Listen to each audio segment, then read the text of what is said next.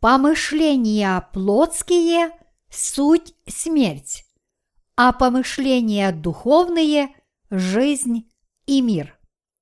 Римлянам, глава 8, стихи 4, 11.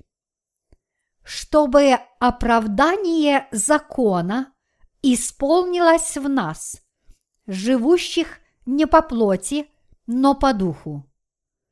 Ибо живущие по плоти о плотском помышляют, а живущие по духу о духовном.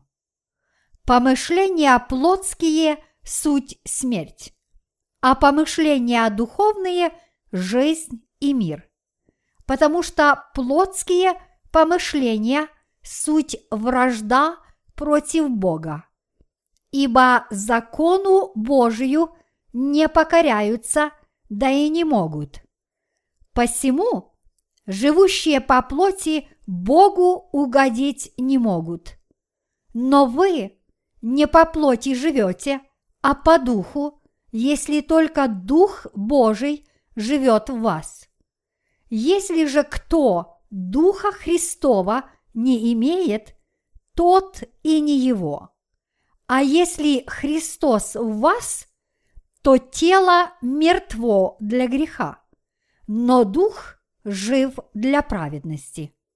Если же дух того, кто воскресил из мертвых Иисуса, живет в вас, то воскресивший Христа из мертвых оживит и ваши смертные тела Духом Своим, живущим в вас. Миссионерская деятельность дает наибольший эффект, когда она ведется путем распространения печатной литературы. Это именно то, чем мы и занимаемся. Благословение исходит на нас, когда мы читаем Слово Божье, и вера наша крепнет, потому что мы веруем в Него. Последние пять столетий люди претерпели много страданий и невзгод. На протяжении этого времени их обманывали лживыми доктринами, такими как доктрина возрастания в святости, доктрина оправдания и другими, утверждающими, что искупление грехов можно получить благодаря молитвам покаяния. В послании к римлянам, глава 8, стих 3 говорится о том, что Бог сделал то, чего не мог сделать закон, который был ослаблен плотью. Бог послал своего Сына в подобие греховной плоти, осудил его во плоти и велел ему понести наказание на кресте, чтобы освободить нас от наших грехов. Сегодня мы возвращаемся к Божьей праведности, о которой говорится в послании к римлянам, глава 8, стихи 4, 11.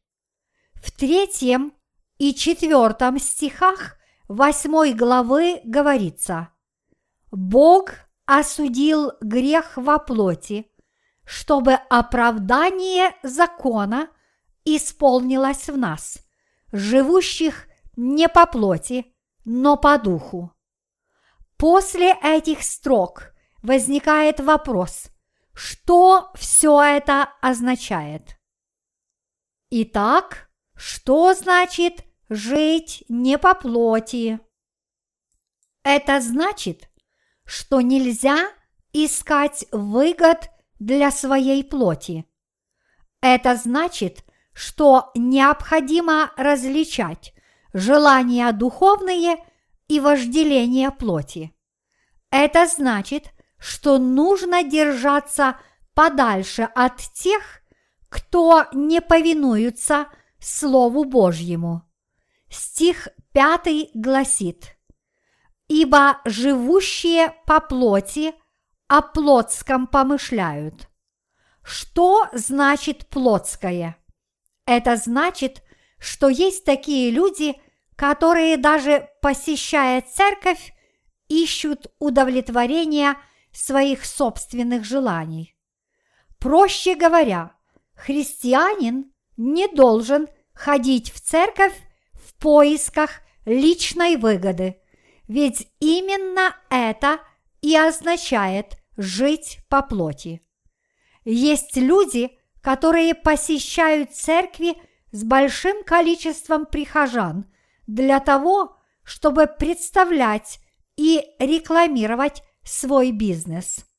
Тем самым они надеются увеличить число своих постоянных и надежных клиентов.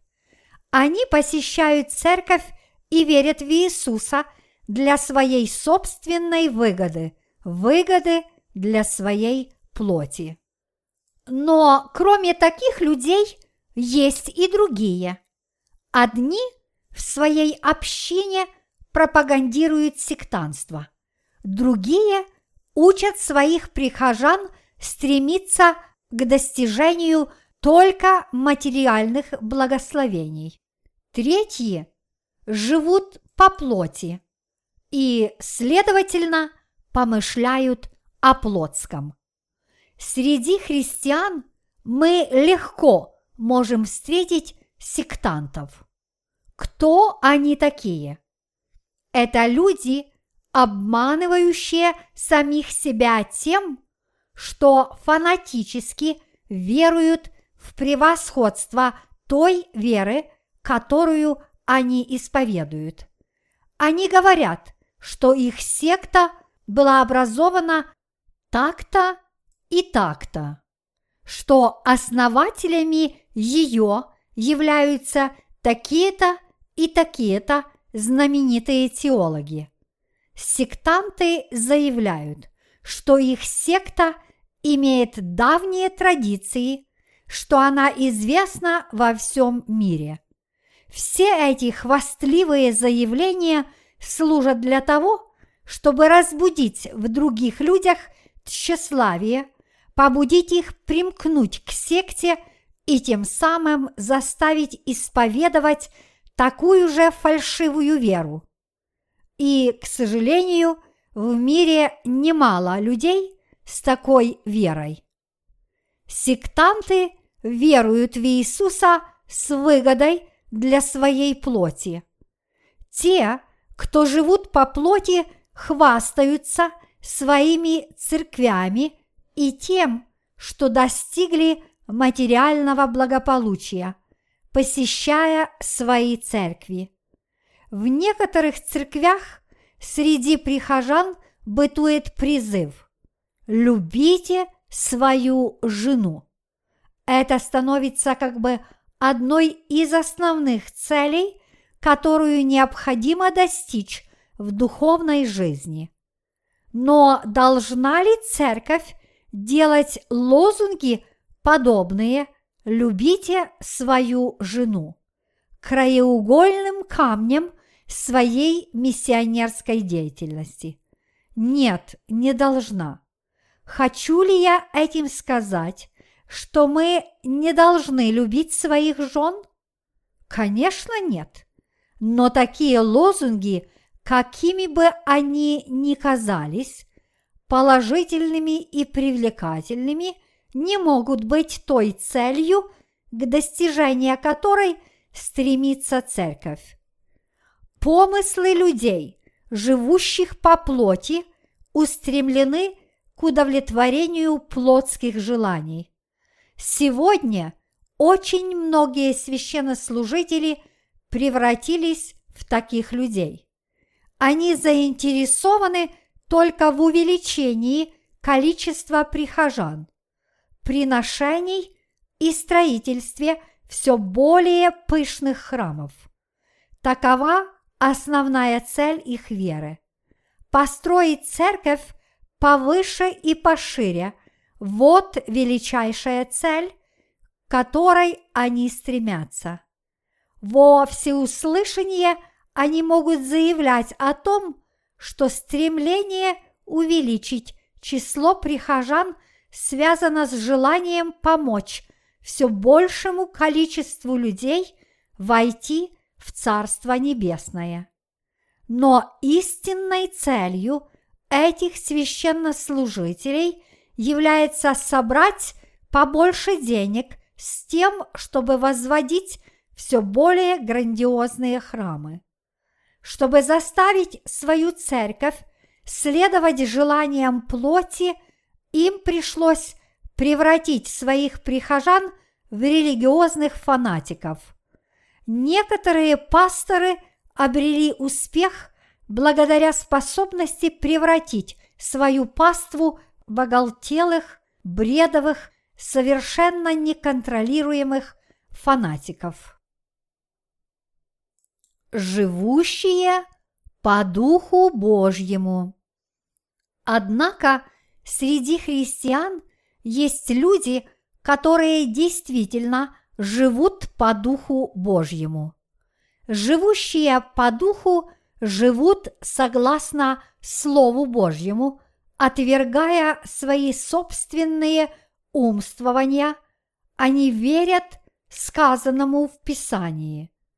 Эти люди поступают так, как угодно Богу. Они проповедуют Евангелие воды и духа. В Библии сказано, что живущие по духу помышляют о духовном. Если благодаря вашей вере в Божью правду все наши грехи прощены, то мы не должны жить бездумно, но напротив, мы должны постоянно размышлять о деяниях Духа. Люди, живущие по Духу, мыслят духовно и верою своей творят духовные дела. Счастливы те, кто поступают по Духу. Бог благоволит к таким людям, потому что они живут по вере и спасают других людей от всех грехов мира. Несмотря на то, что наши грехи были прощены, мы должны думать о духовном и поступать по духу. Цель нашей жизни заключается в том, чтобы исполнять волю Духа Святого, проповедовать Евангелие воды и духа. Помыслы наши должны быть лишь о духовном.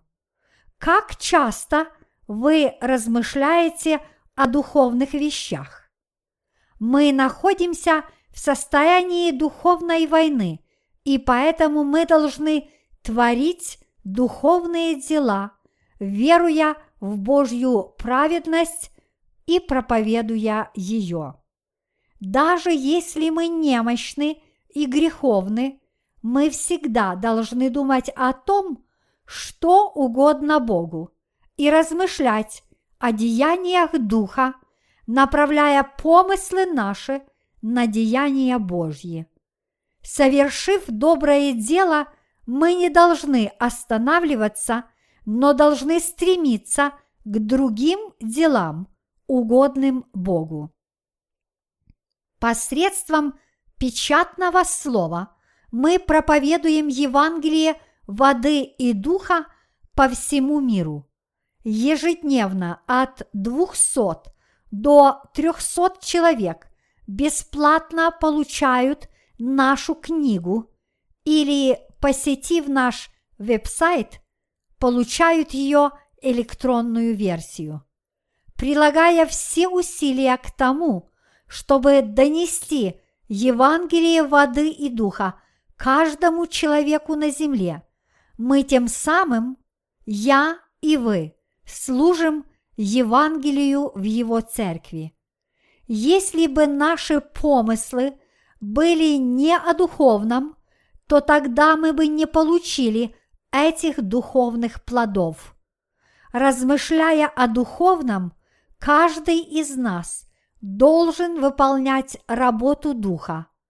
Только тогда мы сможем подобно добродетельной жене, о которой говорится в притчах, глава 31, стих 10, заслужить благоволение нашего духовного жениха Иисуса Христа. Стих 8 гласит «Живущие по плоти Богу угодить не могут».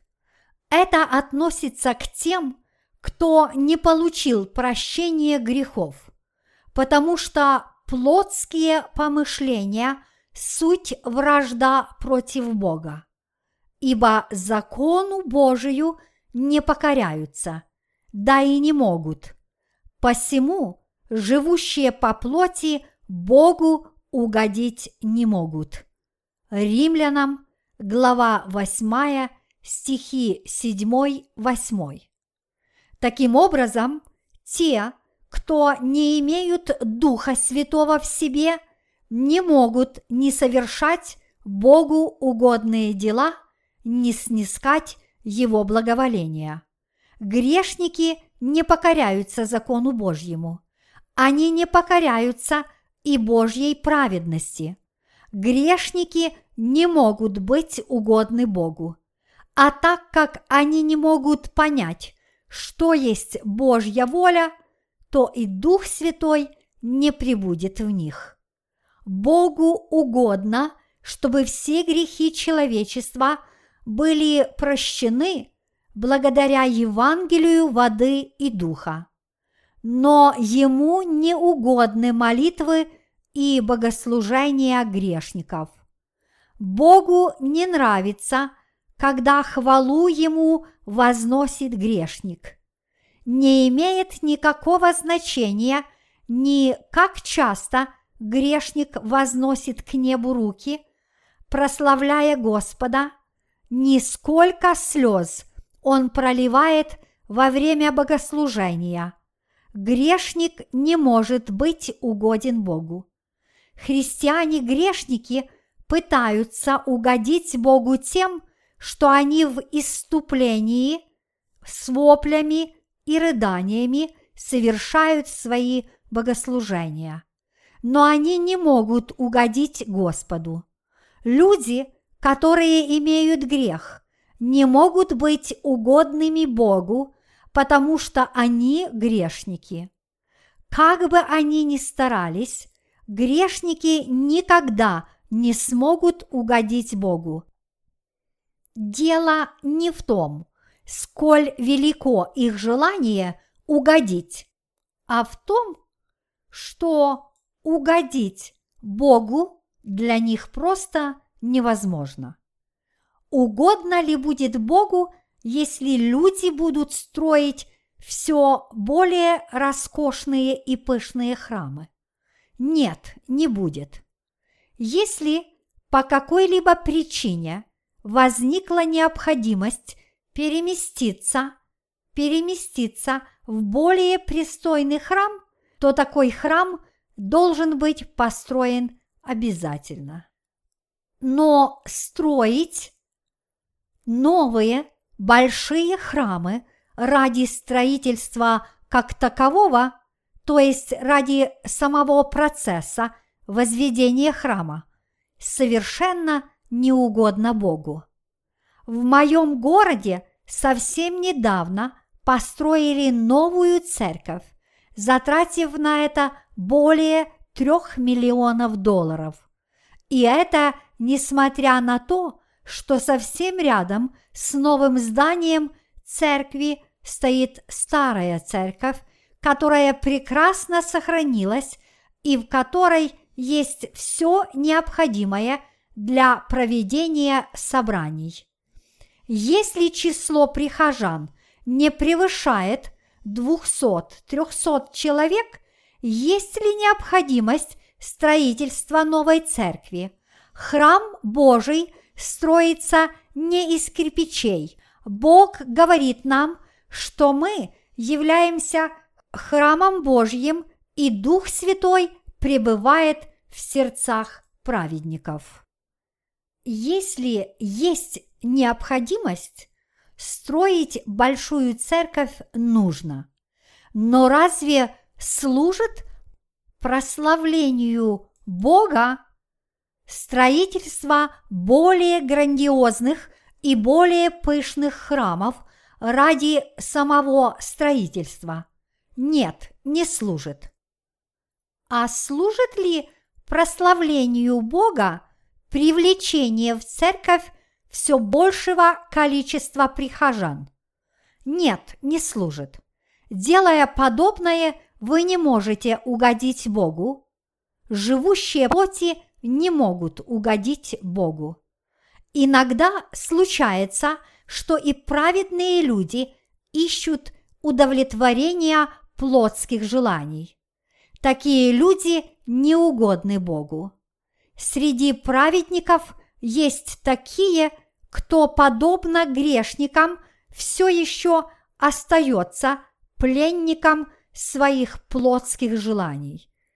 Эти люди не могут угодить Богу. На самом деле, такие люди не в состоянии жить полноценной духовной жизнью. Даже посещая церковь, они постоянно чем-то недовольны, раздражены. Им всегда что-то не нравится, они постоянно на что-то жалуются. И в конце концов эти люди покидают церковь. Однако мы, праведники и святые, должны вести жизнь праведную и угодную Богу, а не жить в поисках удовлетворения своих плотских желаний. Мы должны размышлять над деяниями Божьими и о Его праведности. Мы должны предоставить наши тела, наши помыслы в орудие Божьей праведности. Мы должны вести жизнь, угодную Богу. Те, кто живут по Духу Христову. Давайте прочитаем девятый стих вместе. Но вы не по плоти живете, а по духу, если только Дух Божий живет в вас. Если же кто Духа Христова не имеет, тот и не его. Эти слова Павла означают, что если мы верим в Евангелие воды и духа, иными словами, если мы верим в Божью праведность, то есть если наши грехи искуплены, мы уже не по плоти живем, но по духу.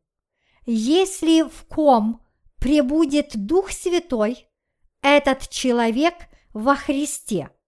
Но если в человеке не живет Святой Дух, то этот человек и не его. Следовательно, мы живем не по плоти, но по духу. Мы, живущие по духу и освобожденные от грехов Евангелием воды и духа, не должны забывать, что мы воины праведности, которые, будучи праведниками во Христе, способны совершать угодные Богу дела. Мы не должны впадать в отчаяние из-за своей немощной плоти, но должны угождать Богу, веруя в то, что несмотря на слабость плоти, мы принадлежим Христу и живем во Христе, и что мы являемся Его слугами. Мы должны знать, что, родившись свыше, нам не позволено следовать желаниям нашей плоти. Мы должны знать, что праведникам предопределено служить только Божьей праведности.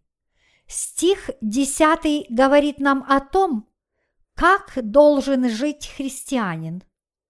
А если Христос в вас, то тело мертво для греха, но дух жив для праведности. Мы, наши смертные тела, были распяты на кресте, и умерли вместе с Иисусом Христом из-за наших грехов. Мы были спасены от всех наших грехов праведным деянием Господним. Благодаря этой праведности духи праведника имеют жизнь вечную.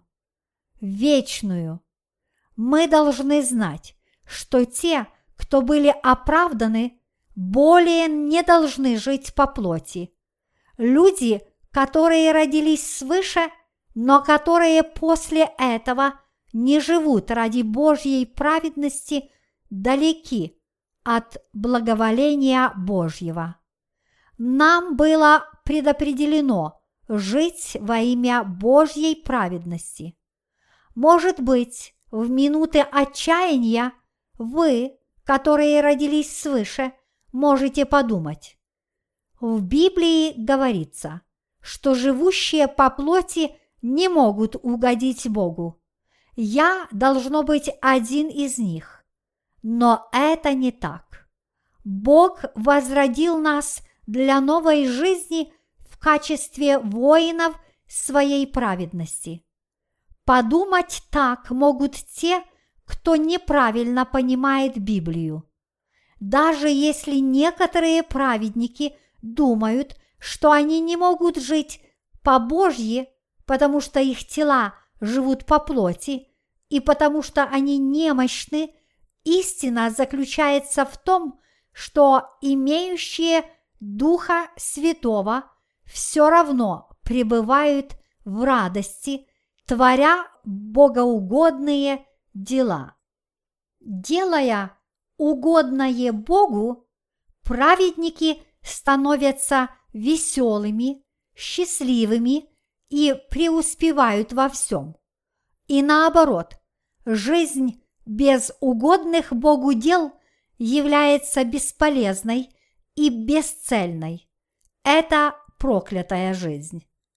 После того, как мы приняли Евангелие воды и духа и пребываем в Божьей праведности, Дух Святой живет в нас. Дух Святой не сходит на нас и пребывает в каждом, чьи грехи искуплены. Что происходит с теми, в ком живет Святой Дух?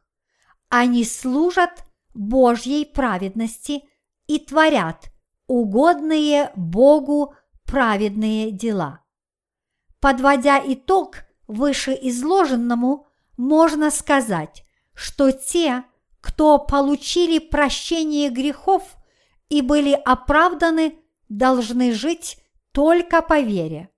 Праведники только тогда смогут сохранить и укрепить свою веру, когда будут жить по вере и делать угодные Богу дела.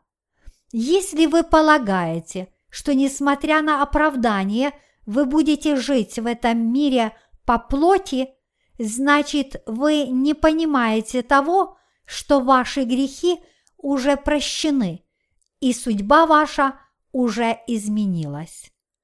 Судьбы праведников изменились. До того, как они родились свыше, они жили для мира и для самих себя, и они были счастливы, когда удовлетворяли свои плотские желания. Однако, родившись свыше, уже невозможно жить подобным образом.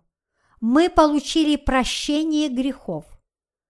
Как мы, получившие возможность спасать души других людей, можем быть удовлетворены материальным благополучием?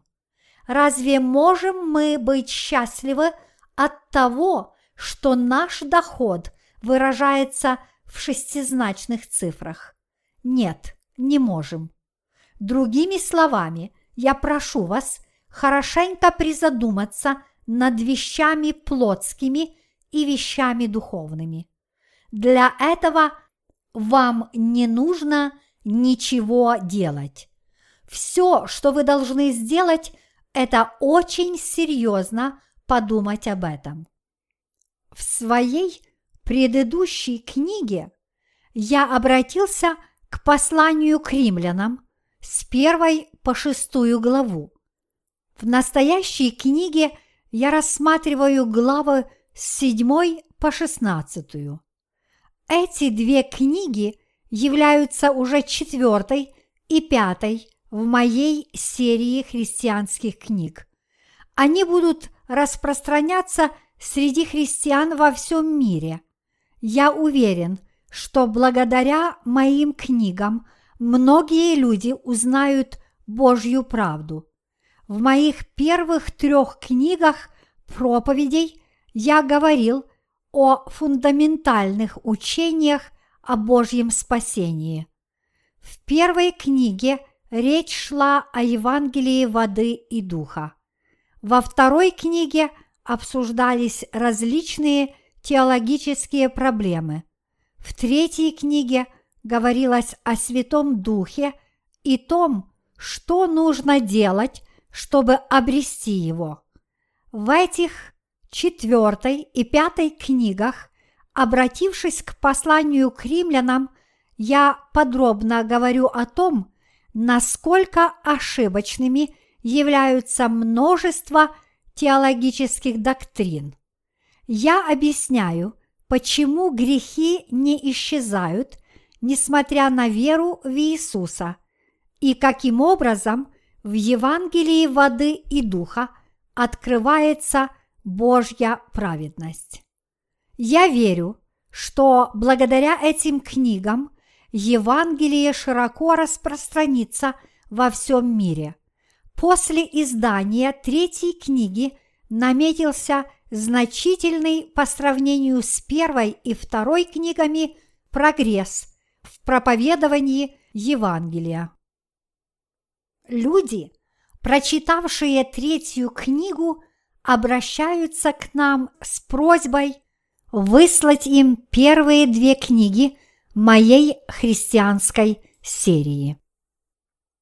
После издания четвертой и пятой книг мы узнаем, как велико могущество Евангелия воды и духа. Я молюсь за то, чтобы милость Божья обильно изливалась на тех, кто познал Божью праведность. Эти люди узнают, как правильно толковать послание к римлянам. Понимание истинного смысла послания приходит благодаря вере в Евангелие, в котором открывается Божья праведность. Все мы служим Евангелию. А разве вы не делаете угодное Богу? Вы проповедуете Евангелие, чтобы спасти грешников от их грехов. Если мы исполнены верой и служим Евангелию, неисчислимое множество душ во всем мире освободится от своих грехов. Как в таком случае мы можем ради суетной мирской работы – отказаться от нашей великой миссии. Я хочу, чтобы вы четко понимали, что нам, праведникам, предназначено более не жить по плоти. Теперь нам суждено исполнить Божью праведность, спасти грешные души и жить ради Божьей праведности. Вы должны это знать и прожить остаток вашей жизни для Бога, для истинного Евангелия и для спасения душ, погрязших в грехе. Об этом и говорится в следующих строках послания к римлянам. А если Христос в вас, то тело мертво для греха, но дух жив для праведности. Если же дух того, кто воскресил из мертвых Иисуса, живет в вас, то воскресивший Христа из мертвых оживит и ваши смертные тела Духом Своим, живущим в вас. Римлянам, глава 8, стихи 10-11. Эти строки говорят нам о том, что мы, наши тела, давно умерли по причине наших грехов, но дух наш жив благодаря Божьей праведности в вере. Если человек верит в Божью праведность, он обретет новую жизнь. Мы обрели новую жизнь, уверовав в Божью праведность. Стих 11 гласит «Если же дух того, кто воскресил из мертвых Иисуса, живет в вас, то воскресивший Христа из мертвых оживит и ваши смертные тела Духом Своим, живущим в вас.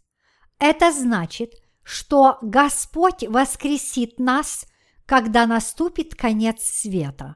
Жизнь, в которой мы жили по плоти, уже в далеком прошлом. Теперь нам суждено жить для Бога и для Его праведности. Вам может наскучить жизнь праведника, и вы можете подумать, праведники слишком часто собираются вместе, да и говорят об одном и том же. Однако, когда вы находитесь в церкви, даже просто слушая, как вздыхает сидящий рядом с вами рожденный свыше верующий, или наблюдая, как он молится, разговаривает, помыслы ваши обновляются. Это происходит потому, что Дух Святой живет в Божьей Церкви и в сердцах верующих. Помыслы ваши получат обновление, и вы обретете новую силу в вашем сердце, чтобы, будучи питаемыми духовным хлебом жизни, получить духовное задание и отправиться выполнять его. Собираясь вместе с другими верующими, вы можете испытать небывалый прилив сил. Тот факт, что вы отрешаетесь от суетного мира, говорит о том, что ваша судьба изменилась. Вот почему живущие по плоти помышляют о плотском, но люди, живущие по духу, помышляют о духовном. Получив оправдание, мы уже не живем по плоти. Праведники больше не желают быть рабами греха. Мы желаем жить по духу и помыслы свои направлять на духовные вещи.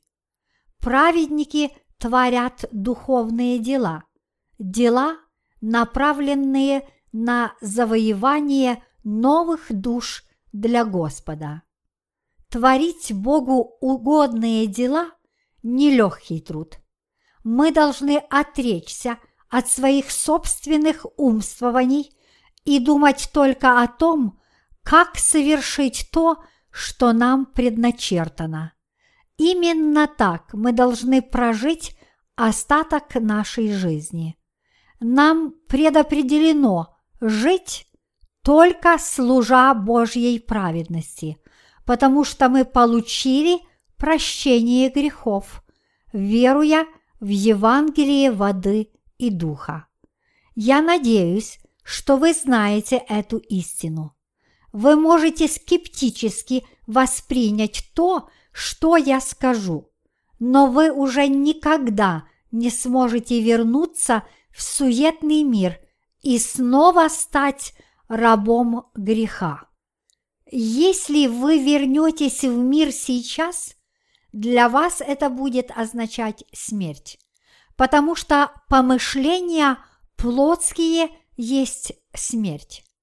Ваш дух умрет, ваш разум погибнет, и ваше тело умрет, если вы все еще ищете удовлетворения своих плотских желаний. Израильтяне – не вернулись в Египет после исхода. И вряд ли они бы радовались встрече с египтянином после того, как перешли Красное море. Подобно этому мы, получившие прощение грехов, уже никогда не сможем ни вернуться в Египет, ни радоваться встрече с духовным египтянином.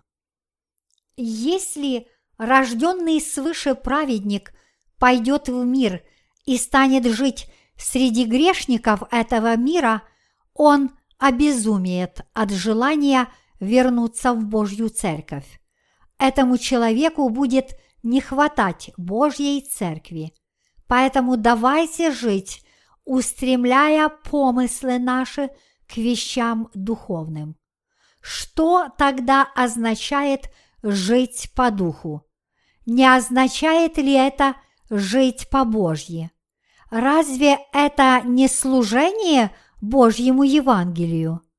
Разве мы не слабы и несовершенны? Вы также несовершенны, как и я. Но разве вы не получили прощение грехов, невзирая на вашу слабость и несовершенство? Конечно, получили. Пребывает ли в вас Дух Святой? Ответ категоричен. Да, пребывает. Тогда способны ли вы все свои помыслы направить на дела духовные? Конечно, способны мы все способны направить наши помыслы на духовные вещи. Знаете ли вы, что Бог изменил вашу судьбу так, что отныне вы будете жить по духу? Вы верите в это? Теперь помыслы наши изменились. Ваш разум претерпел изменения. Это неоспоримый факт. Если вы не знаете этого, то тем самым вы навлекаете на себя большие неприятности. Вы должны устремить свои помыслы на дела духовные. Тогда Церковь Божья станет вашим домом. Прихожане этой церкви станут вашими братьями, сестрами, родителями, вашей семьей. Иными словами, вы все будете пребывать в духе. Все люди, посещающие Божью церковь, станут вашей семьей. Если раньше вы не думали об этом, то сейчас самое время пересмотреть ваши взгляды и всерьез задуматься. Не думайте, что вашими родственниками являются только те, кто имеет родственную с вами кровь и плоть. Церковь Божья – ваш дом и дом каждого, кто родился свыше. Вы все члены семьи Божьей. Вот почему мы должны жить по духу. Мы должны жить для Бога, потому что духовные помыслы помогут нам обрести мир и покой.